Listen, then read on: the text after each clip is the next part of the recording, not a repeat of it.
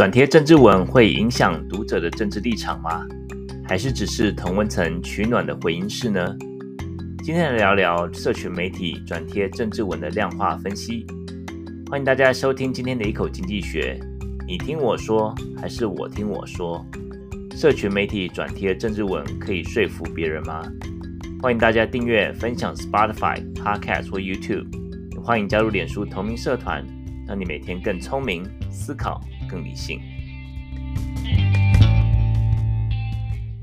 Hello，大家好，台湾的朋友早安，美国朋友晚安，欢迎收听十二月九号星期六的一口经济学 （Bite Size Economics），我是 Charles。这个节目在每个星期六的美国加州时间晚上，台湾是礼拜天早上播出。错过的话，可以到 Podcast Spotify 回听，Clubhouse 也有回听功能，也欢迎大家加入脸书的同名社团。刚才这首歌算是一首老歌，有点巴拉的感觉，但是感觉这个圣诞节的时候呢，好像也还是要听一些这种比较巴乐一点的歌，感觉很欢乐呀。这个今年就是快接近尾声了，剩十二月九号了。那这个我上礼拜三啊，是这个这个学期最后一堂课嘛。最后一堂课，我通常就是会跟学生就鼓励一下，叫他们不要紧张啊，期末考加油啊，然后就是说这个呃老苏以前也是这个这样走过来的啊，这样这样这样巴拉巴拉的。那最后就是这个有一个学生呢，结束的时候下课的时候就呃神秘兮兮的跑来就问我说，哎，老师你喜不喜欢 bubble Head？Bubble head 就是那个呃头会这个就一个玩具，然后头会这样摇啊摇啊摇的。我就说哦，什么什么样的 Bobblehead？然后他就是把一个那个这个啊这个就是拿一个我们一个一个礼物来送我。我说哇啊，这么尊师重道的学生，很久没有看到了。呃，尤其在美国，大家就是呀比较没有这种师生之间那种，好像就是在台湾那种好像感觉呃就是呃师生之间这种情感这样子啊。啊，不过也是很还很开心，然后我就跟他谢谢，然后回来的时候发现那只狗呢，就是他做的玩具，这只狗就是一个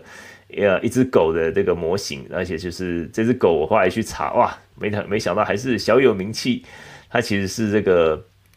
这个啊、我们学校的这个美式足球美式足球比赛 football，这个每次这个他踢完球之后呢，发球或者说啊罚踢球之后，他。垫着一个那个啊、这个这个下面那个踢，就是说它可以那个垫子球的那个垫子，然后那个架子就垫球的那个架子，然后踢完之后呢，然后等球员都走了之后，然后就是派这只狗去把它叼回来。那这只狗是这个我们学校一个兽医系的老师的狗，那现在已经他已经雕了这个架子，已经雕了十年了，而且每次一出来，它叫 Pint。P I N T，然后就是每次出现的时候，大家就很兴奋哦，一直叫派派派。然后呢，他那个老师有说，就是要怕这个狗，因为 football，因为它是一只这个嗯猎犬嘛，就是 retriever，所以说他每次看到这个这个，就是他会去有捡东西、叼东西的习惯。他说，因为那个足球看起来也很像这个鸭子，所以说他们就要就要尽量避免让他把眼睛，有时候把眼睛遮起来，让他不要去叼错了，本来要叼那个架子，结果跑去叼那个足球这样子。那也算是小镇名人名名犬了，啊，因为这学期就是我常常会跟给学生，就是之前也是无意间啦，就说在，因为我上课的时候都是用一个那个呃 document camera，就说是我就就是我写在纸上，现在已经不是写黑板，就是写在纸上，然后就是它就直接投射在在在这个呃这个一这个荧幕上面嘛。然后我就刚好手机放在放在手机上面就有 Bagel 的照片，然后他们就哦，这个他们就要求说要多看 Bagel 这样。然后有一堂课这个呃是录影的，就是是有就是这中间有一堂课录影，然后我就 Bagel 就在旁边睡觉，然后睡一睡要爬起来，然后这边这个伸懒腰啊干嘛？学生就哦这个太可爱了，知道吗？我说期末考可以把它带来学校？我说那把它带来学校你大概不用考试了，这个 Bagel 一定是会这个吓得到处乱窜，然后大家这个一团乱这样子。呀，反正就是呀，这个也是蛮有趣的。这个这个学期这堂课是非常非常大一班，但是也是蛮呃，就教完以后就觉得啊，终于如释重负了。现在学生也是就剩期末考了。好呀，就是到岁末年终年终啦，那我们就啊、这个来看一看这个礼拜的新闻有什么。那我们这个礼拜呢，就是是讲这个题目，这个叫做政治贴文怎么了？这是一期一篇算是经济相关的一个 paper 吧。就讲一些社群媒体的一些行为，那我们下礼拜可能就来做一些这个二零二三年的一些经济新闻的回顾，大家还记得多少呢？我们就来做一个回顾吧。好，我们今天开始是一样是四则新闻的回顾啊。第一则是这个非农就业的数据和 JOLT 这个职业开缺和转职的一个数字，那一起来分享。那第二则就是 Amazon，他们现在他们过去一直是希望能够啊抢攻这种杂货市场 （grocery 的市场），但是呢，他们最大的竞争对手像是啊 Instacart 啊。这个就是有点像 Uber Eats，可是它是点点这个，你是买买杂货的，买牛奶、鸡蛋什么的。然后 Walmart 啊，这些都是它强劲的竞争对手。感觉 Amazon 一直在找它它的一个自自己的一个定位。那现在等于是要推出一个新的方案，那这次看它会不会成功。第三则新闻是呃，算是高等教育的新闻嘛，就是 UPenn 的校长呃 Liz McGill 他刚刚辞职。那这到底是什么原因呢？其实是有点像是。呃，在跟最近的这个啊以巴冲突其实是有关系的，那我们来关注一下。啊，第四则新闻呢，麦当劳，麦当劳现在推出一个新的副品牌，叫做 Cosmic，专门卖甜死人的饮料啊。我们来关注一下这个到底是怎么回事呢？这个是有市场吗？我们来看看。好，第一则就是呃劳动数据。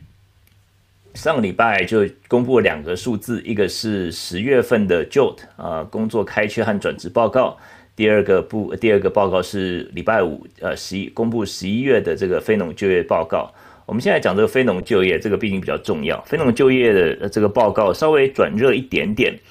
呃月月增的这个工作数呢将近这个二十万个，那失业率从上个月的三点九啊跌回三点七。就比如说这个啊，这个得拿这个拿到工作得到工作的人呢是大大的增加，那很多财经报道就哇糟糕怎么办？这个好像又要这个劳动市场降温不下来啊。然后很多这个老财经的杂志又说，就是很多这这样子过强太过强劲的劳动数字会不会让联总会继续升息的这个机会增加？就十二月的这个呃这个联总会的会议下礼拜要开。那这个我是觉得说不用不用紧张了，因为很多这种经济数据很多时候都上上下下的。那我们从疫情开始呢，到现在一直都是一个均值回归的过程，叫做啊 return to 呃 mean reversion 的意思。所以说就是就意思是说，这个劳动市场它最后一定会回归到正常疫情前的水准。那在这中中间呢，我们可以预期的就是说它会有很大的上下震动。它也会有和这个这个啊，就是说很呃，可能很很多几个有几个月是出乎预期的这个表现，呃，高于预期或是低于预期的表现。但是整体的这个啊，整体的这个趋势是慢慢慢慢在往这个这个疫情前的水准在趋近的。疫情前每个月我们月月增的这个工作数量大概是十七万，那现在是二十万，那上个月大概十九、十八万，所以说差不多已经接近了疫情前的水准了。所以说，我觉得认为说这个一个月的这个数字其实不用太担心，而且呢，就是说这个这个十一月的数字有一个亮点，就是说呃劳动参与率其实是增加了蛮多了。所以说劳动参与率呢，就是说让大家知道说，然后这个如果说呃在找工作人多的话。那中工作开缺又没有那么多的话，就即使说维持同样的水准的话，那工资就是就不会有上升的压力嘛。因为就是说对老板来讲，他有很多劳工可以选。那这个总总体来讲是一个呃对劳动市场呃就是的紧绷，或者说对通膨来讲都是一个好消息。所以我认为其实这份报告有点像是一个啊、呃、算是。呃，只只看非农数字的这个呃上升的话，将近二十万个，感觉很强劲。但是就其他整体来讲的话，我认为是一个还不错的一个报告。我也不认为说联总会会因为这个报告而突然决定就是要升息了。我认为现在决定保持呃维持按兵不动的机会还是最大的。那呃，再就是这个回到这个一开始就另外一份报告，十月份的这个工作开缺 （Job Opening and Turnover） 这个报告。那十月份的职缺呢？啊，已经开始下跌，跌到啊八百七十三万个。我们看到非农就业数据，就是说，如果一个人找到一份工作，这个就是在非农数据数据里面就就算是一个一个数字。那如果说开缺呢，开缺没有补的话呢，这在这个在星期五这个非农数就业数据里面并没有展现出来。你是需要我们需要用这个 JOLT 这个呃开缺报告来看，才能看到说有哪些的职位职缺是开着的还没有被补的。那我们看到十月的职缺其实是已经降到二点五呃两年半以来最低的水准。那八百七十三万个呢，就是说，嗯，我们要比较说这个在找工作的人有多少个，这个比例呢，其实已经跌到一点三比一，什么意思呢？就说每一个找工作的人只有一点三个工开缺在找他。那这当然不是说是都是对口的，就说意思就是说，可能不见得都是说哦，你你想要找办公室的这个白领的这工作，这些都是白领的工作。就说你把所有的在找工作的这个这个人，这个比这个呃，你把所有的工作开缺，就是这八百七十三万个除以在找工作人，现在是一点一点一点三比一的意思。那这个跟疫情中间比起来的，我们常常在疫情我们在疫情中间的时候，常常提到这个数字，这个疫情中间的比例是二比一。也就是说，每一个在找工作人有两个工作在等着他，所以在二比一的情况下，当然是一个这个劳资的这个啊、就是这种这种供需的还是还是蛮不平衡的。在这样情况下，就是工资会不断的飙涨，因为老板就是要抢员工嘛，那而且就现有的员工他就不愿意解雇，就造成说这个薪资就不断不断上涨。那在疫情前呢？疫情前这个水准，这个比例大概是一点二比一，所以说现在是一点三比一，其实是已经很接近疫情前的水准了。那我认为说这个其实是联准会的一个梦幻剧本吧，就是劳动市场开开始降温，那经济他们在升息升息这个一年呃两年之后呢，还没有被玩坏，所以说我认为说这个其实是啊软着陆的机会大大的增加。那疫情中间还有一个大辞职，大家如果还记得的话，Great Resignation 这个字在疫情中间就是哇，这个员工都拿翘啊，因为现在因为在疫情中间呢，我每个工我我辞职，外面还有人抢着要呢，对不对？这个那种感觉。那这个比例呢，就大辞职的比例从呃百分之三啊降到百分之二点三，就说你你不是因为被解雇，而是你自己辞职的缘故，它这个比例也下降了。所以说，我认为这个新闻啊，综合看起来其实是让联准会算是松一口气吧。就说这个是剧情的发展呢，就说说劳动市场发展的确是向他们所希望发展的方向在进进行，也就是说慢慢开始降温，每个月增加的数字开始减少，然后啊，这个劳动那这个工资的上涨率也是趋缓。然后啊，劳动参与率变高，然后工作开缺变少，也就是说慢慢回到疫情前的这样子比较均衡的一个水准。就像我们刚刚说均值回归，这个其实是都是一个好消息啦。那到明年呢？明年呃，当然明年就是这个圣诞的时候，虽然是有圣诞行情，但是我们现在讲这些数字其实都是有季节调整的。也就是说，他把这个圣诞这个这个啊劳动市场的这个情况都已经。包括在这个数字里面，所以说，呃，可以不用过度解读这个这个季节性的因素。到明年呢，明年可能就是慢慢趋缓的话，那这个通膨这个达到百分之二，就是这个啊是非常非常有希望的，在这个差不多在年中，在期暑假之前能够达到百分之二的希望是还蛮大的，所以我们就拭目以待吧。好，那这个就是第一则新闻，非农数据跟。呃，转职报告。第二则新闻就是亚马逊呐，哇，亚马逊就是他们想要成为 the store for everything，就他们希望成为这个小叮当的这个这个这个神奇口袋啊，就是你要什么东西都有。那他们之前呢，他们还提供一个医疗保险，不知道大家有没有看到这个新闻？那这个就是呃，当然就是 就是说好像是一个。呃，就是就是他希望你不只是在上面买实体的东西，还有一些服务，他们希望全包这样子。那现在他们就推出了这个啊，这个杂货的服务。这杂货服务其实不是他们第一次比第一次宣布了，他们啊，不过他这个礼拜四呢，他宣布是说他开始要一连串的测试，他选三个城市。然后对 Prime 会员，大家如果在美国的话，有这个 Prime 会员呢，就是会买买买，就是 手滑，压力上班压力大，一手滑就哎，就隔天就 出现在自己门口。他说哎，我到底订了什么东西，自己都不记得啊。这个这个啊、嗯，这个我们家好像常常会有这样的事情发生。那这个 Prime 会员呢，现在就是你每个月再加上九点九九，还是要钱啊，就是九块九九的话，就有每个月无限次的杂货配送服务。那就说，这个比起说像 Instant Car，Instant Car 也是一个杂货的服务啦。那杂货服务就是需要，你需要每次就是要一个服务费嘛，就像 Uber Eats 一样。那 Amazon 呢，它就是推出你每每个月只要九块九九，然后它就是无限次的服务。然后它的这个计划呢，就是在三个城市，就是包括呃 Colorado 的 Denver，然后加州的 Sacramento 就是我们这边啦、然后还有一个 Ohio 的这个呃 Columbus 这三个城市来进行试营运，然后看这样子一个呃售价跟服务，大家会不会愿意来花钱来来订购？那根据一些这个分析师的这个啊测试呢，肉身测试的结果呢，认为说，其实当然就是说每个月有多这个成本九块九九，但是加起来，当然你多了这个便利性啊，你只要在你做工作很忙，或者说你这个家里面有很多事情，这个家里小孩啊干嘛接送什么，你根本抽不出空来的话，你这个手指头动一动，然后就可以，就是你家里有牛奶什么，它马当天就可以马上送到，甚至半小时就可以送到。那这样子的服务的确是多了很多便捷性，而且在呃稍微这个呃精算一点的话，其实价成本并没有高高出太多。那所以说这个算是他们下的这一步棋吧。那他们现在目前这三个城市在在试营运。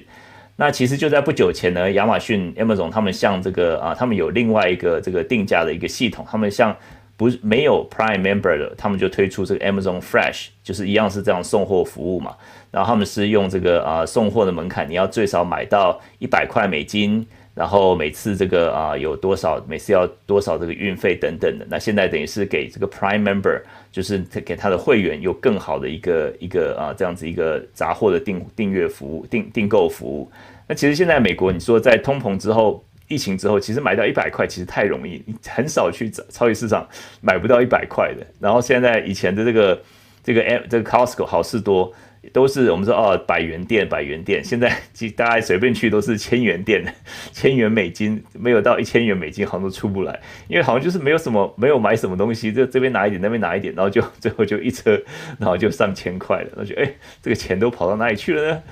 啊，所以说现在这个找超过一一百块其实没有那么难了。那这个就是他们前一阵子推出像非会员的一个服务。那目前就是推出的这个是九块九九，是像 Prime 会员，然后是不限次的这个啊这个这个杂货服务杂杂货运送服务。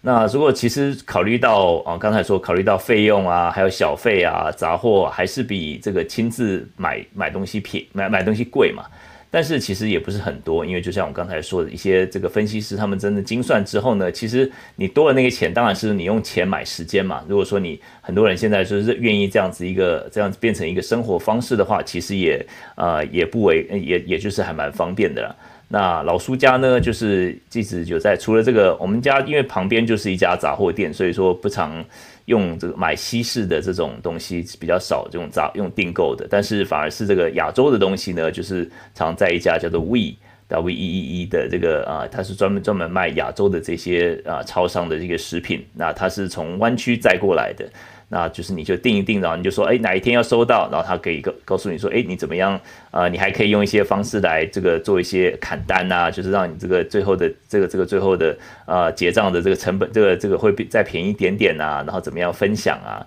啊，反正那个机机制还蛮复杂的，然后。啊，反正就是也，可是也是很方便啦。就说你要这种中式的包子啊、粽子啊、香肠啊什么东西的，就是你用在网络上点点手指头就，或者是手机上点一点就可以了。那所以说现在这真的是变成一种生活形态了。那亚亚马逊也是在抢抢攻这个市场。那到底是不是能够成功呢？因为呃，Amazon 他们当然是把这个 Whole Food，就是他们是一个这种有机食物的这个商店，把它买下来。但是 Whole Food 它里面很多食品还是定价还是稍微贵一点。那比起说像沃尔玛、沃尔玛，他们里面买卖的就是比较平价的产品，他们可能比就比较没有呃价格上的优势。那再加上杂货，它的利润其实并没有那么高，所以说这个像这再加上这个，如果消费者还要再付每个月九块九九的这个运费的话，那九块九九这个会员费的话，那是不是最后会胜出呢？不过现在可能就是在呃试营运的阶段，不过就看看他们呃接下来会怎么样的来改变他们的定价策略吧。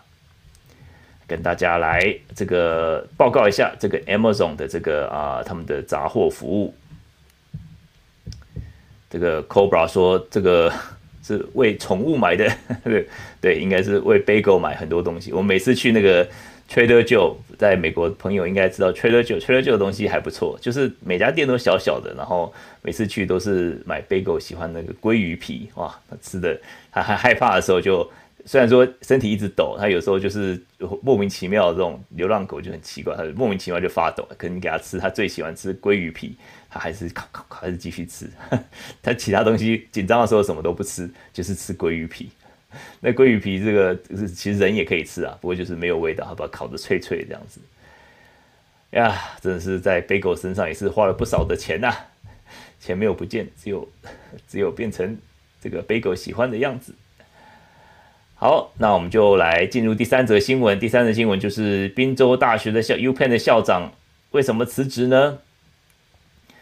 上礼拜二呢，这个宾大、哈佛大学和麻州理啊麻省理工大学呃美国麻省理工学院这三个名校三所名校的校长呢，被叫到华盛顿 D.C. 去被美国众议呃这个众议院的委员会呃来被被拷问啊。那怎么回事呢？因为最近这三三所大学呢，就是很多大学里面他们反犹太的这个声浪越来越大。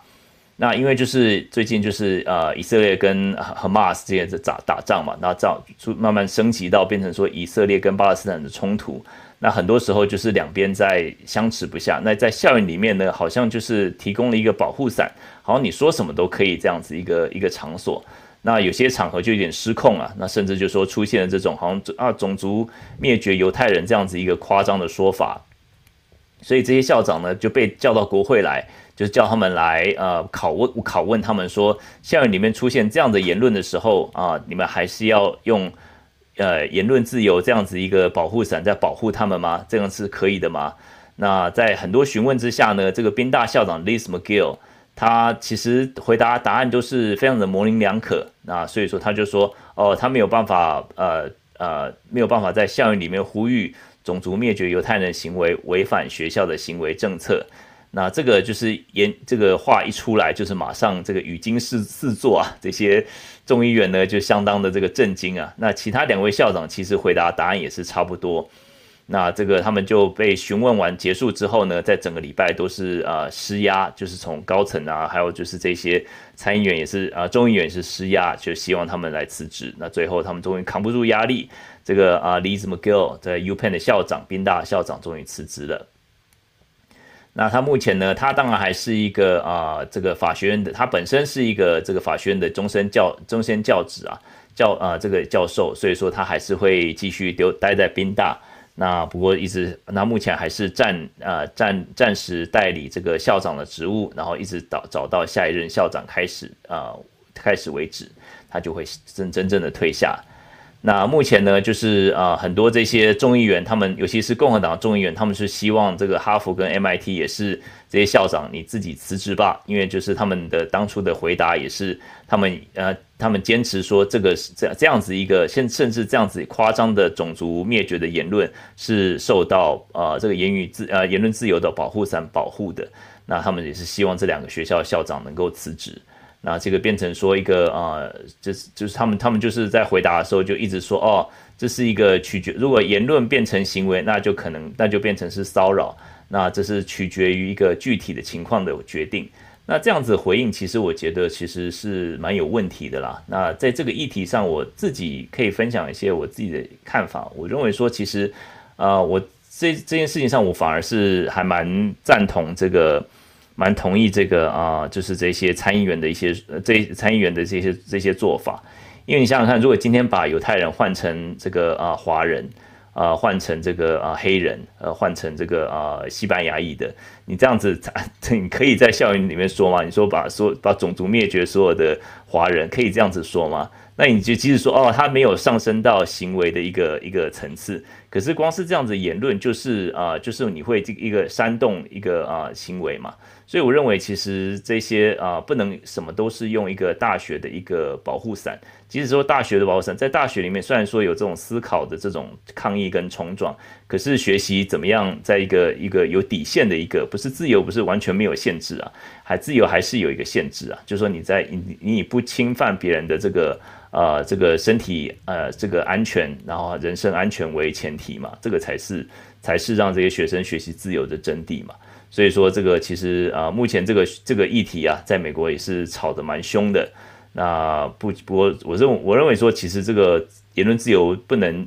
不能当做所有事情的保护伞啊，就是也是学生能够学习一个基本的尊重，还有对历史的负责的一个态度的一个一个一个做法吧。所以我我这方面我倒是啊呀，觉得说其实这个还是要有个限度的。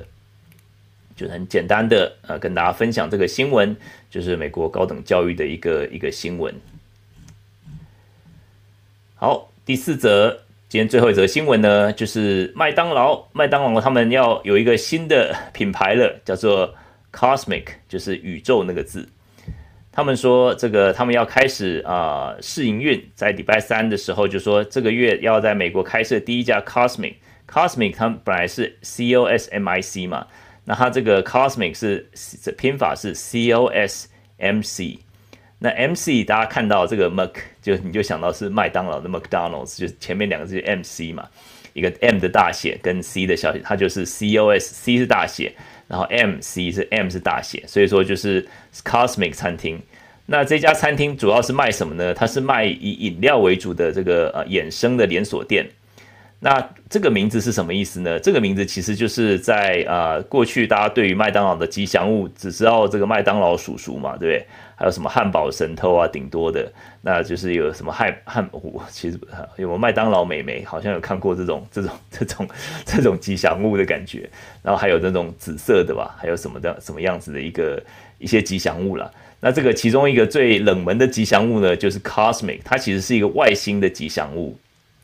然后的这个公司麦当劳呢，就是用把这个过去这个呃过去鲜为人知的这个吉祥物吉祥物挖出来。然后用它的名字就是 Cosmic，因为 M 就是就是让让让大家觉得说那种有一种除了一种怀旧情绪情感之外呢，然后好像是那种他们说哦，这个是让你真正 out of this world，真正真正脱离这个世界的这种饮料。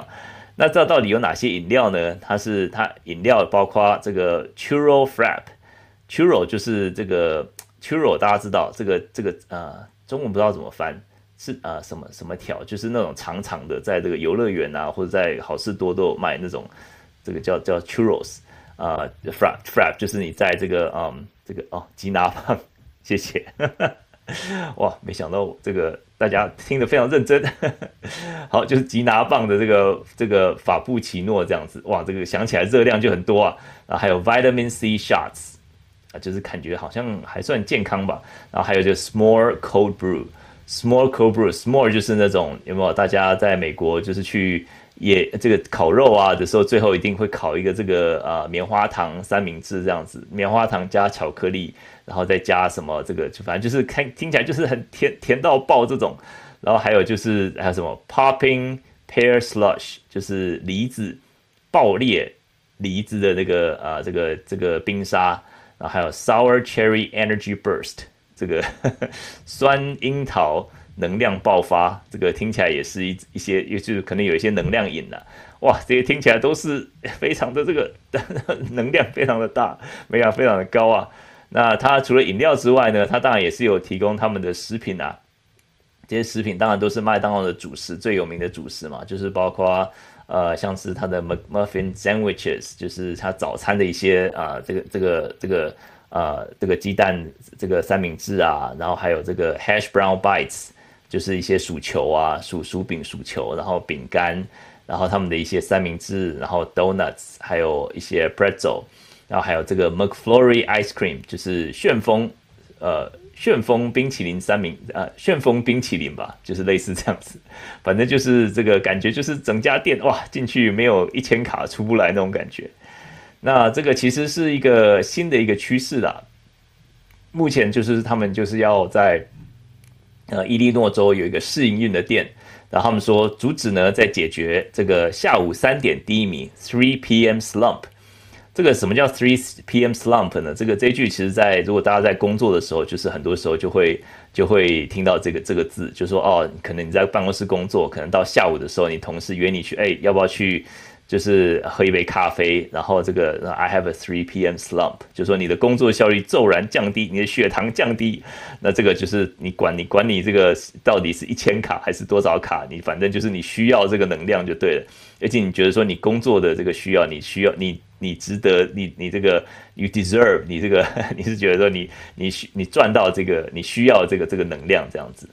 那所以说，这个其实是我觉得是可能还蛮新的一个概念。然后他当然就是说，现在大家去麦当劳都都是有看到那个他们做饮料的，就特别会隔一个柜子嘛，就是什么咖啡，然后很多很多种类的。那现在他们就是用这样的一个衍生的观念，就是就是就用这样的一个新的一个名字叫 Cosmic，然后做一个呃一个就专门是做一些这些这些比较奇特的饮料。那其实我觉得说这个其实还蛮有意思的，就是它当然是跟像呃 Starbucks 啊，或是 Dunkin' Donuts 这些公司在竞争了。那这个竞争呢，其实大家对于健康的这些呃理念，其实这几年还是有改变。就是当然，就是过去大家会觉得说，哦，这些这些能量饮啊，或者说像是这些饮料就必须要健康嘛，就是说，啊，卡路里要多少，要不能超过怎么样多少卡这样子。但是呢，就是我觉得最近以来，就是说。可能就是跟着这个，人家连这个星巴克现在也是很多这种很多也不同的颜色，什么紫色、粉红色、绿色什么的，这些饮料越来越多，然后好像是光彩夺目这种饮饮料。那还有这个就是最近啊、呃，不知道大家如果住美国的话，有一家叫做 Dutch Brothers，有没有听过？这个 Dutch Brothers 是它是它只做嗯它。主要是在西岸啊，当然在东岸也有，主要是在西岸。那它主要是做这个 drive through，就是得来速的，它没有坐下来的店。你就是就是那每天早上呢，我们家我们这个城市 Davis 南边有一有一家那个荷兰兄弟，哈，就是每次都是排队排到这个堵到那个路口，真的非常非常夸张。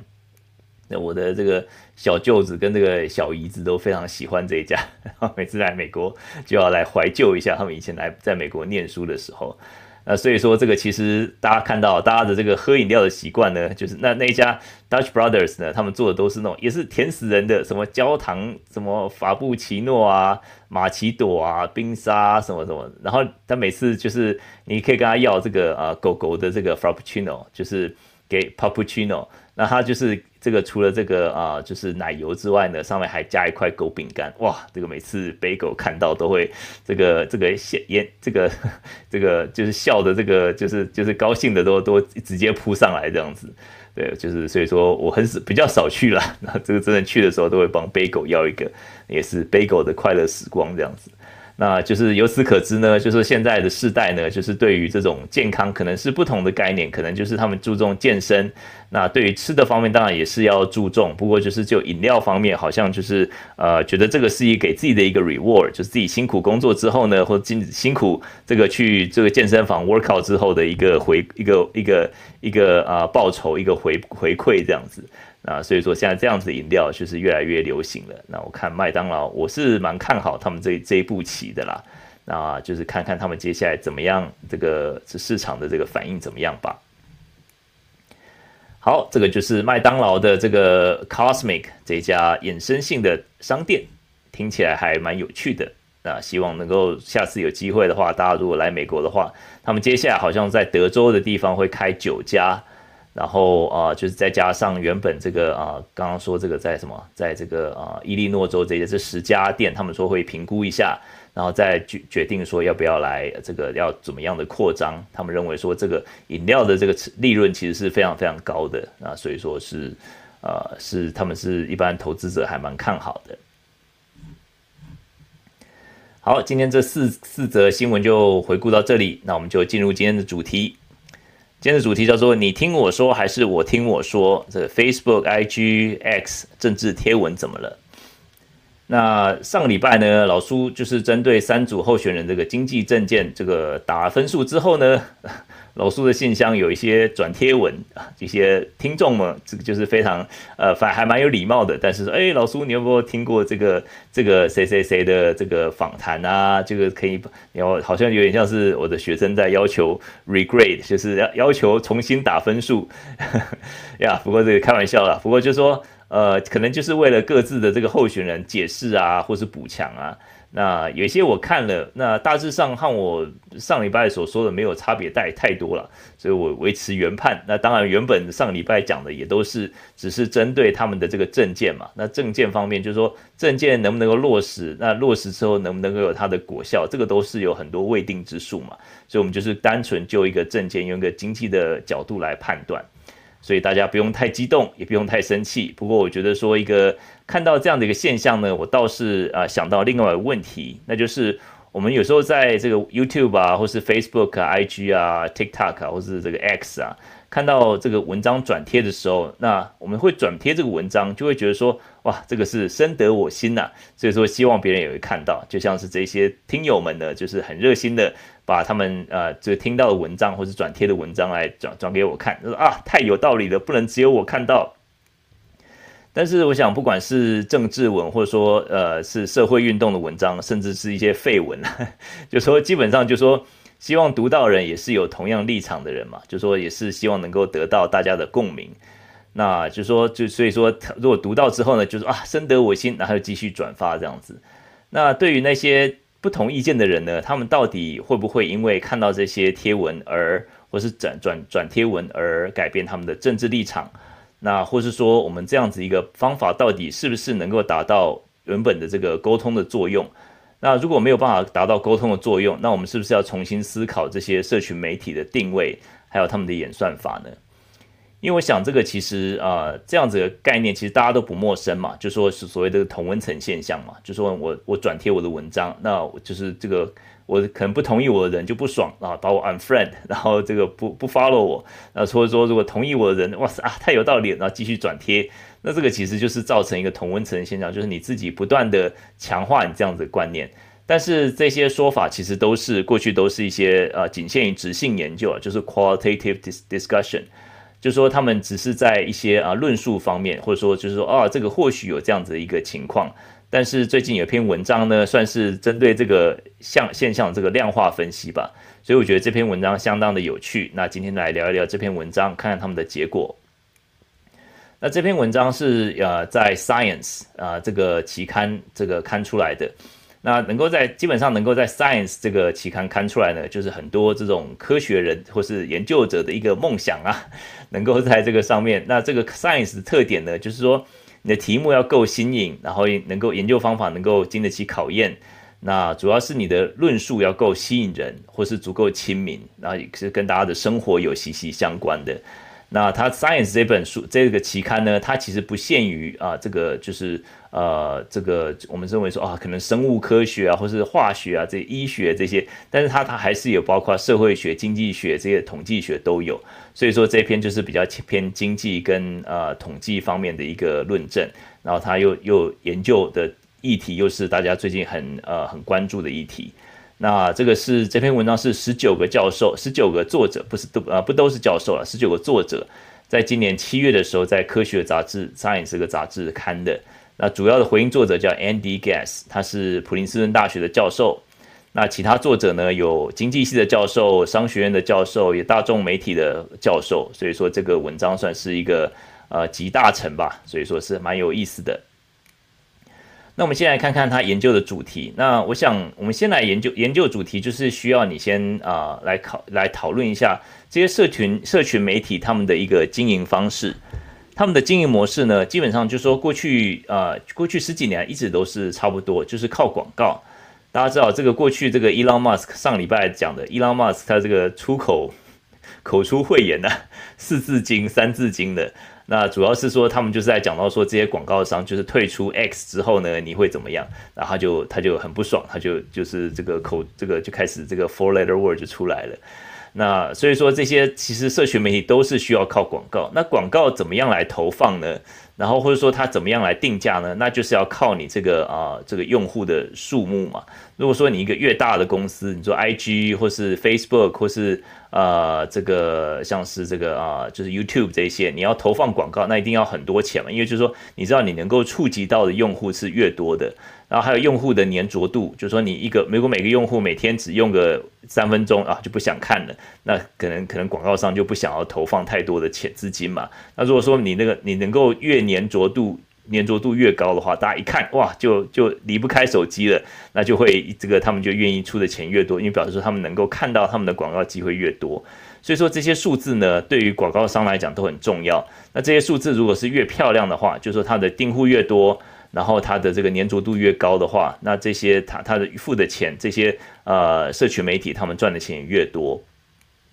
所以怎么样让你这个议题可以花最多时间，或者说让这些啊、使用者能够花呃能够浏览最久，或者说粘着度最高，或者说让你的反应最大呢？那就是呃很多的这种比较有争议性的话题，那可以让他们的广告数字更漂亮。那那在除了这个之外呢，在他们的运算法上面呢，其实可以就是用转发功能，其实是他们过去呃过去其实十多年以来的一个核心功能吧。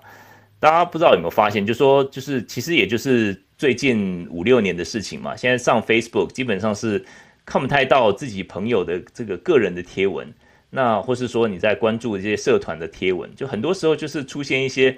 呃可能是你朋友的一些转贴文。或者说啊，或者说一些这个你完全没有订阅过的社团，就出现突然出现在你面前，那只是因为这个他转贴次数太高了，所以他就直接推播到你面前，就强迫你来看这样子。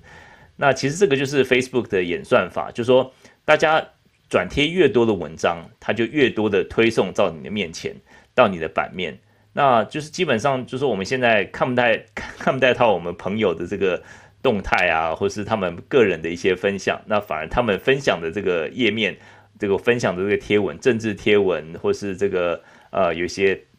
梗图，或是笑话，或是一些这个啊、这个啊、或是一些这种说法，转贴越多的，他受到。呃，这个推波的这个越越厉害，因为它的演算法就是说，哎，你对这个很有反应，所以说这个一定是可以增加你的粘着度或者增加你的反应。那有些是政治文的话，哇，这个不喜欢人就在下面骂，那个喜欢人就哇转发转发，就你你会 very engaging，就是说你对于这个社团，对于这一则新闻，就是你反应很大。就像最近台湾在炒这个文言文呐、啊，这个这个老苏还是这个。这 国文以前国文太差了，所以说不适合发言。不过就是说，大家发现说，哎，这个最近好像一一一个议题出来的时候，就一直有嗯正反两面之外，就说如果说你这对一些新闻开始有一些回应的时候，哎，就越更多的向你推播出来。所以说这个都是他们的演算法，因为他们的目的就是说，他们得到越多的分享、越多的点赞、越多的呃反应的话，他们能够得到更多广告商的这个钱，他们就可以呃 charge 更高的这个费用这样子。所以说，其实就像是啊、就像这个字啊，这个病毒式传播就是 viral，viral 就是 virus 这个字嘛，就是 go viral。我们就说有些东西 go viral，就是说变得是很非常非常的火，这个火爆火热这样子。就是说这些文章不管是好的不好的，那反正就是它只要对你的这个呃反应很大的时候，它就会啊、呃，它就会做一个，它就是变变得你就火上添油，也就是越越越来越多人看到。那在美国呢，就是说，像是啊、之前这些 Black Lives Matter 啊，或是 Me Too 运动、社会运动啊，或说在这个啊一月六号这个国会山庄这些暴力行动，那这个川普也是透过推特掀起很大的波澜。那这篇文章呢，就是啊，它是针对这个这样子一个背景之下，所以说做这样子一个随机对照实验。他们啊调查了从这些用户，他们是在 Facebook 上。他们就啊、公开征招了一些人，然后他们就是对这些用户呢，然后开始来对啊，都、用实验组跟对照组，然后呃先讲结论好了，那就是我们人对于一些某些事情的想法会不会改变？比如说一个人一个一直倾向投给呃川普，但是看到很多很多这个拜登的贴文之后呢，他并不会转向投给拜登，但是唯一改变的被改变的人呢，就是转贴文章的这个人。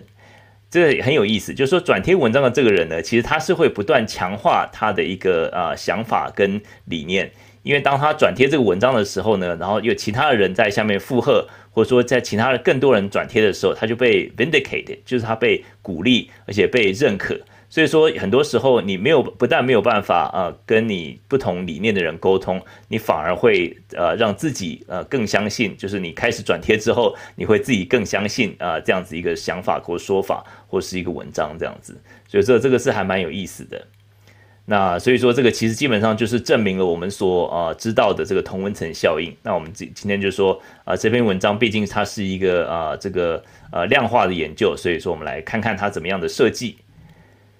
那他是啊、这个是这个参与者呢，这个十九位研究者，他们是从呃二零二零年八月的时候，他们放在 Facebook 上的调查邀请来招募，然后他们是是要求啊、邀请了发出了一千四百六十万个用户的邀请函，然后他们说啊、你们啊、这个他需要呃居住城市，然后你需要本人，你需要真的这个账号啊，你需要是一个成年人。啊，最后呢就是啊加入的看到邀请的人，他们是啊这个是一啊十九万三千八百八十人，也就是说他们啊说啊我愿意我我有兴趣来参加。然后呢，然后最后真正完成他们最基本的这个呃调查参与者是差不多七万五千多人，所以说这七万五千多人其实也是一个蛮大的一个一个一个样本数了。那再再再从这七万五千个人呢，就分成两组，第一组就是控制组，控制组就是说他基本上就是说你就啊、呃、照你所平常怎么样用 Facebook，他不会在后端啊、呃、做任何的这个呃改变。就说你就是做你同样的一个一个，他他就你就是做，就像你平常怎么样浏览 Facebook 就是这样子做，然后他并且记录你的行为、你的按赞数这些的。然后呢，第二组就是实验组，实验组它就是透过后端，然后来控制说，呃，你没有办法转发内容。就是你尽尽量减少相当相当多，它你可能也是没有办法百分之百杜绝了，但是你就是减尽量减少你看到这些转发文的这个这个呃这个功能，就把它关起来。然后所以说我们叫这个实验组叫做禁止转发群组，就说两组这个都是啊、同样的，可能这这这一段受试的三个月里面呢，就是时间是一样的，所以说呃被。被啊、可能他们的朋友啊，朋友各当然各自有各自的朋友圈了、可是，在他们政治，尤其在政治贴文上面呢，第一组就是造成照常的，第二组是他们禁止他们看到这些贴文啊。所以说，这三个月里面在做一个实验。那这个删除转发的这个内容，就是实验组呢，就是他们呃，其实发现也蛮大的一个改变。也就是说，嗯，允许转发的这一组，就是说你如果说完全没有任何干预的这个第一组。他们这些受试者在 Facebook 上花的时间呢，比美国平均用户的时间要多，大概多了百分之七十三。那另外一组呢，就说你禁止转发的话，那就是他们比一般的平均时间减少了百分之六十四，这个是还蛮大的一个差异啊。那每天我们的花在脸书上的时间呢，到底是多少呢？那可以明显的感到说，这个如果说没有这些转发的文章，我们可以大大的减少我们花在这个这个社群媒体上的时间。然后另外就是说，呃，在点击率方面，在这个禁止转发组里面呢，这个使用者点击他们看到百分之七点五的内容，那在原本的这个没有任何干预的这一组，他们呃是大概八点三，所以低了一点点。就是说我如果没有那么多的转发的政治文这些，我可能这个啊、这个点击率我就我会比较低一点。那在啊、那在这个反应，就是说像是啊、我们这个 Facebook 就是有啊，有 love，或者说有有有悲伤、有愤怒，或是惊讶，或是关心这个这个这个表情符号嘛。那就是说禁止转发组呢，就是有有稍微下降一点，这个就是符合我们的预期，因为毕竟就是啊、呃，其实他们看到的这种转发文章还是比较少嘛。那转发就是说比较会引起你的情绪的共鸣或是反应的，所以说这个啊、这个比例是比较有下降的。那另外一个比较有趣的现象呢，就是说禁止转发的这个第二组呢，就是说他们看到朋友发布的内容相对低了十个百分点，诶。这个好像有一点点呃相看我们预期的相反，就明明他看到的转发的文章照也是比较少，应该可以看到比较多他的朋友的这个 post 啊，那这个其实就表示说他转发功能。你把它禁止转发功能的时候呢，那很多的朋友转发的文章就看不到，就是这些朋友可能平常没有在 post Facebook 自己本身的什么事情，他可能他可能 post 的全部都是政治文，所以说你你不能看到转发的文章之后呢，这个朋友你基本上也看不到了，所以说这个也是一个蛮有意思的一个现象啊。那基本上就说啊、还有就是最最后的这个差异呢，就说。呃，相较起这个就没有干预的这一组，就说禁止转发组看到最大的变化是在政治新闻，还有不可靠的消消呃来源的消息，还有政治文，呃，政治新闻呢少了六成，不可信的来源少了三成，然后一些政治文也少了两成。那所以说这些就是呃，对我来讲好像都是一个好处吧，就是都好像都是一个往正面的发展。当然，对于粘着度或是用户的这个啊、这个使用时间来讲，当然是对 Facebook 来讲是不好的消息啦。所以说他们当然还是要继续允许转发啦，让让大家的情绪高涨这样子。好，那这个就是一开始我们看到这个最大的一个不同。那这接下来我们看一些这个啊、呃、这个假设的一些检测，然后我们就来看看结论。，Cobra 说转贴包括这个 好笑，无脑呀，有些是这个这个，有些是真的是有些时候是调剂一下，看一些这个这个就是不能只有我看到这种文章也是蛮好笑的。好，那我们看一些呃一些假设 hypothesis testing，他们检检检测的分析呢，呃，它有很多的检测分析，我们就挑一些重点来讲。它主要的检测的测试就是说。他发现说，在这个第二组，就是禁止转发组的受访者里面，他并没有表现出比控制组问题极化反应，也就是说，他们的一个啊、的一个对事情的这个反应可能没有那么极端就对了。那另外呢，就说，呃，这个第二组呢，就是你禁止他转发呢，他会显著的减少他对新闻的知识的的触及，然后还有就是说。呃，就说，一说，用户可能不太记得这个最近发生的事情。诶，是以色列，这个是是巴勒斯坦还是巴基斯坦？常常很多人就是搞不清楚这两个国家。然后或者说，哦，最近台湾在炒这个文言文的事情，或者说一些细节可能搞不清楚。因为如果说你不断的推波，不断的每天这样子看的话，刺激你的话，那你就久而久，你就是会记起来嘛。对一些甚至细节都是很记得很清楚。那所以说，你这个对于这种你没有办法转发的这一组呢，就是他对对于这种新闻的细节可能记得不是那么清楚。那他对于这种新闻知识的这个啊、知识量可能显著减少。但是啊、这个其实呃，你说是不好的事情吗？也不见得是，因为有可能就是我们目前就是处在一个这种资讯爆炸或资讯焦虑的一个时代。你感觉说你每天都需要吸取这么多的新闻，可是没有想到说可能。有些东西不是那么营养，其实你可大可以不用吸收的呀。这个是我自己的解读啦。那当然，他们说这个从怎么样从一个小这个七万五千个样本推到全部的这个所有的这个呃，是不是一个比较通用的一个法则呢？这个还可还需要商榷。那另外呢，就是禁止这个转发组呢，对于政党这个点击率显著的降低，这个也是我们预期的结果嘛。但是他说这个很有意思的一点，就是说对假新闻的辨别度似乎会变低，这个有点像跟我们的预期相反。我们认为说，其实禁止转发的话，照理说我们每个人应该会比较有一个明确的判断嘛，因为你就不会受到这些政治文啊，或者贴文啊，或者是假新闻的影响嘛。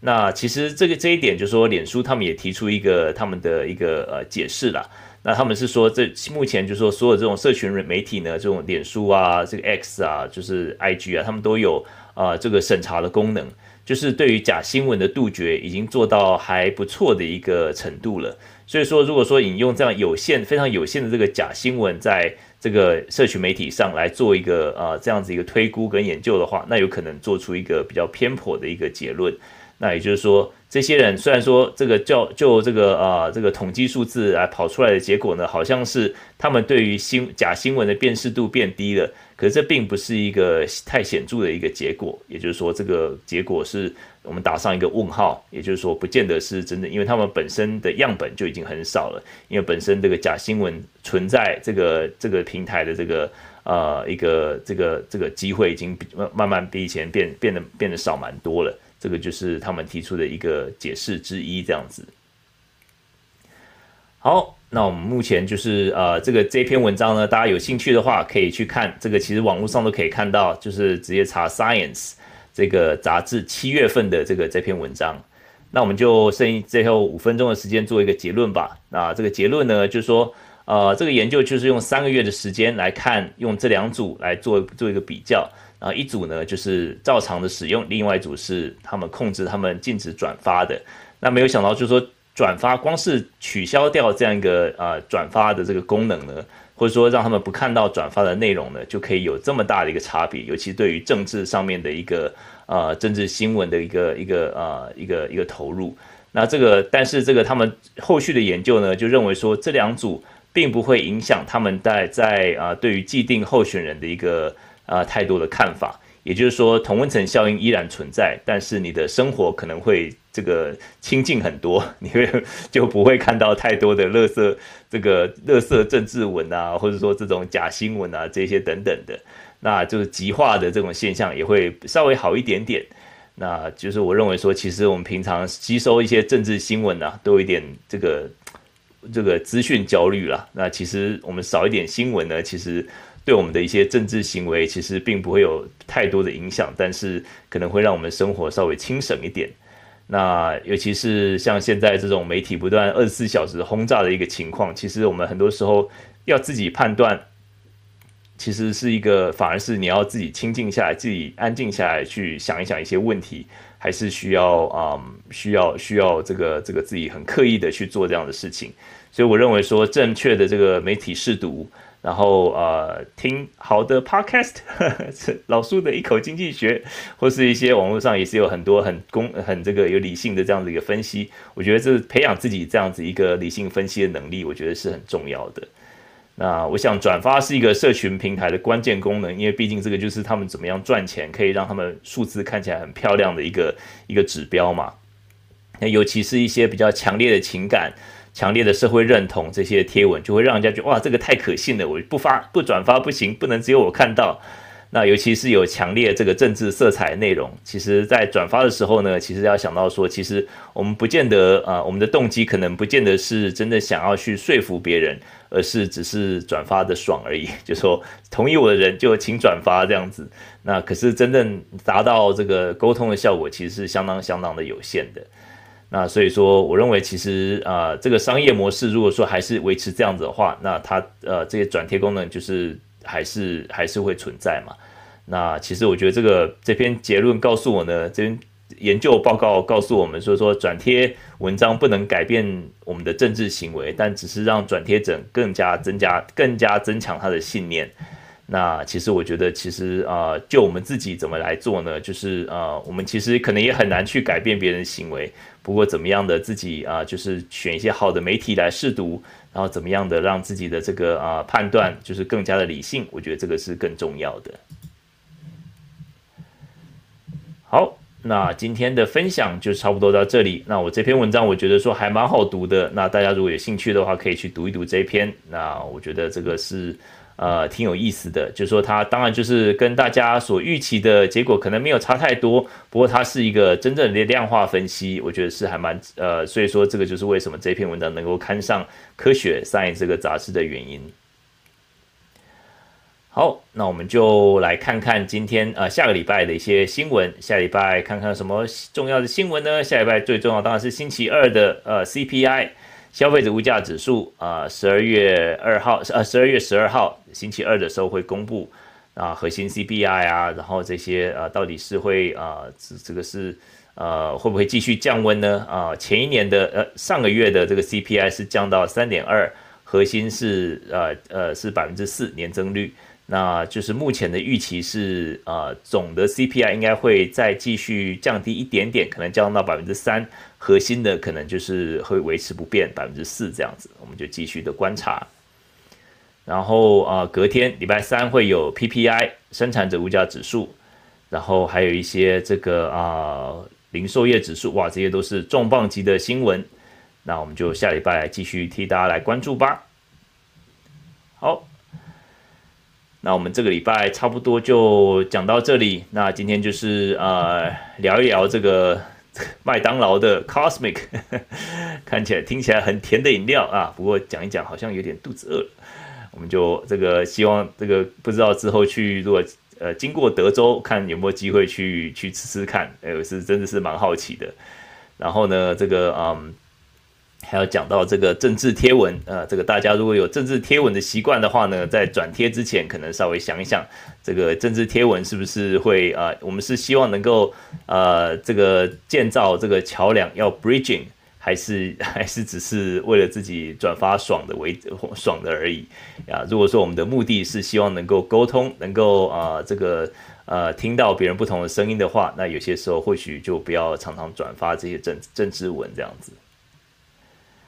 好，我们今天就差不多就讲到这里啦。那谢谢谢谢下面的听众，我们就呃，今年呢可能就剩下一次两次，可能剩下一次。接下来二十三号跟三十号，老苏可能没有办法，那可能所以说今年有可能就剩下下礼拜最后一次。那就是二零二三年的结束啦。那我们就是会呃做一个二零二三年的经济回顾，看看我们今年都经历了什么。那我们还这个看看大家还记得哪些经济新闻。